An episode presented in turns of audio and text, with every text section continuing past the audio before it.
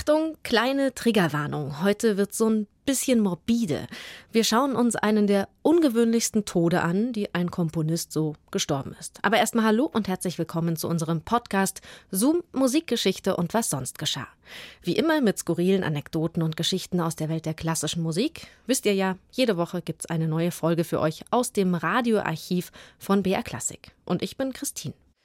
Also, Thema Tod. Ich meine, sterben müssen wir ja alle irgendwann und friedlich im Bett einschlafen, das ist jetzt nicht jedem und jeder von uns vergönnt. Zum Beispiel der Komponist Anton Webern, der wurde aus Versehen erschossen.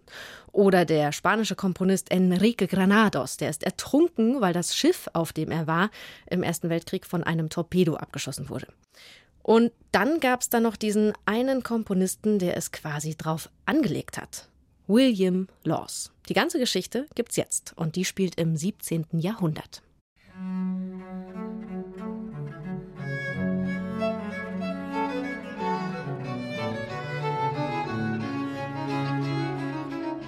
Zwei Attraktionen machen den Ruhm der Stadt Chester, gelegen an der englisch-walisischen Grenze, dort, wo der Fluss Dee in die irische See mündet, aus. Seine vielen prachtvollen Fachwerkhäuser und der einzige erhaltene und begehbare mittelalterliche Stadtmauerring Englands. Wer am Eastgate mit seinem schönen viktorianischen Uhrturm die Mauer besteigt und an der gotischen Kathedrale vorbei nach Norden läuft, der trifft schnell auf einen Wehrturm, der The King Charles Tower genannt wird. Von der Plattform dieses Turmes aus hat am 24. September des Jahres 1645 König Charles I. von England zusehen müssen, wie auf der Heide von Rowton seine Truppen von der gegnerischen Armee Oliver Cromwells in Stücke gehauen wurden. Es war eine der blutigsten Schlachten des englischen Bürgerkriegs.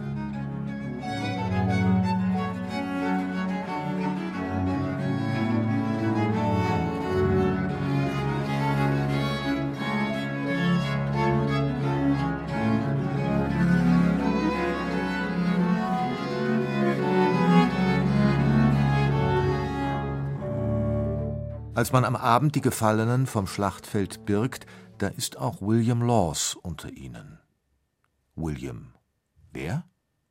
Auch wenn es kaum einer weiß. In der Schlacht von Chester ist im Jahr 1645 im Alter von 43 Jahren einer der größten Komponisten Englands umgekommen. Nicht etwa als unbeteiligtes Zivilopfer, sondern als Soldat. Eine ihm angebotene, weniger gefährliche Mission hatte Laws abgelehnt. Wer aber war dieser Mann, und warum kennt ihn fast keiner, wenn er doch, wie wir behaupten, zu den großen Genies der abendländischen Musik zählt? Als William Laws am 1. Mai 1602 in der Kathedrale zu Salisbury getauft wird, da regiert in England noch die alte Königin Elisabeth I. in ihrem letzten Lebensjahr. Es ist das heute vielbeschworene goldene Zeitalter Englands. Getragen vom Adel und dem aufstrebenden Bürgertum blühen die Künste wie selten in einer Menschheitsepoche.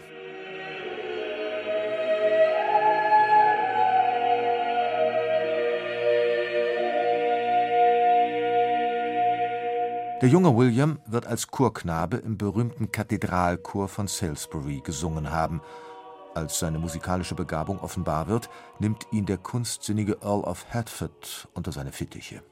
Laws erhält eine gründliche Ausbildung bei John Copperario, einem der besten Komponisten seiner Zeit. Copperarios Spezialität ist sogenannte Fantasias, polyphone Instrumentalmusik, vor allem für Gambenensembles.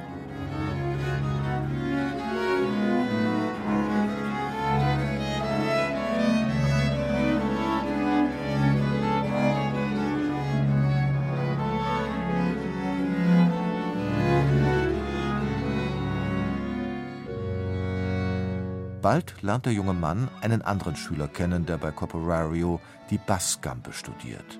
Charles Stuart, Prinz of Wales.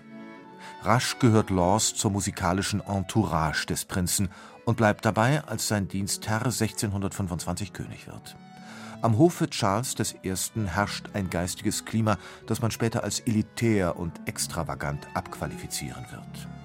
Tatsächlich ist es, zumindest musikalisch, eine Zeit des Experimentierens, der Grenzerweiterungen, der unerhörten Freiheiten. Laws Musik ist voll davon.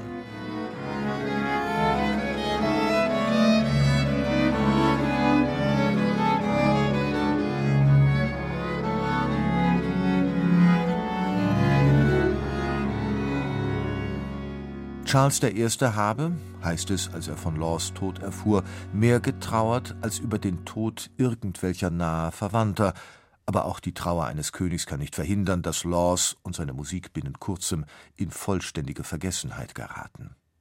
Vier Jahre später schon wird der sinnenfrohe, musiksinnige Monarch enthauptet, und den schönen Künsten stehen in der puritanischen Diktatur Oliver Cromwells schwere Zeiten bevor ungünstige Umstände, um im Gedächtnis zu bleiben. Eine Generation später, nach der Restauration des Königtums unter Charles II., wird ein junger Musiker namens Henry Purcell mit seinen 15 Fantasias für Gambenkonsort die ehrwürdige englische Kammermusiktradition auf einen letzten Gipfel führen, um dann nur noch Triosonaten im italienischen Stil zu schreiben Purcells Ruhm überstrahlt den des großen Vorgängers William Laws. Erst das 20. Jahrhundert entdeckt ihn wieder.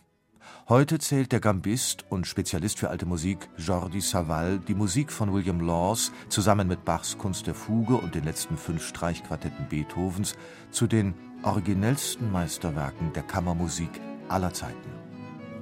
Recht hat er.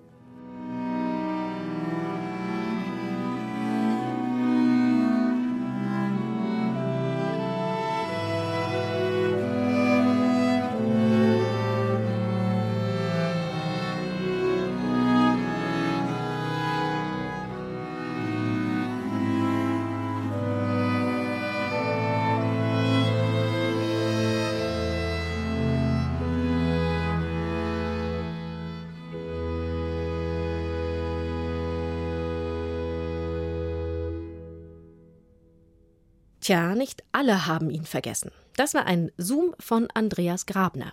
Zoom, Musikgeschichte und was sonst geschah, gibt's immer samstags neu in der ARD-Audiothek und überall, wo es Podcasts gibt. Und ihr könnt uns natürlich auch abonnieren, dann verpasst ihr gar nichts mehr. In der nächsten Folge gibt's dann weniger Tod und mehr Liebe. Da geht's um den verliebten Bela Bartok. Und auf Bartok trifft definitiv die alte Binsenweisheit zu: Glück im Spiel, Pech in der Liebe. Seit einiger Zeit bin ich in so merkwürdiger Stimmung. Ich falle von einem Extrem ins andere. Ein Brief von Ihnen, sogar eine Zeile, ein Wort von Ihnen macht mich jubeln. Ein anderes bringt mich fast zum Weinen, so weh tut es mir. Was wird das Ende davon sein? Und wann? Es ist ein ständiger seelischer Rausch. Zum Arbeiten, zum Komponieren brauche ich gerade das. Bartoks unglückliche Liebe. Das nächste Mal dann hier in diesem Podcast. Bis dahin macht's gut, eure Christine.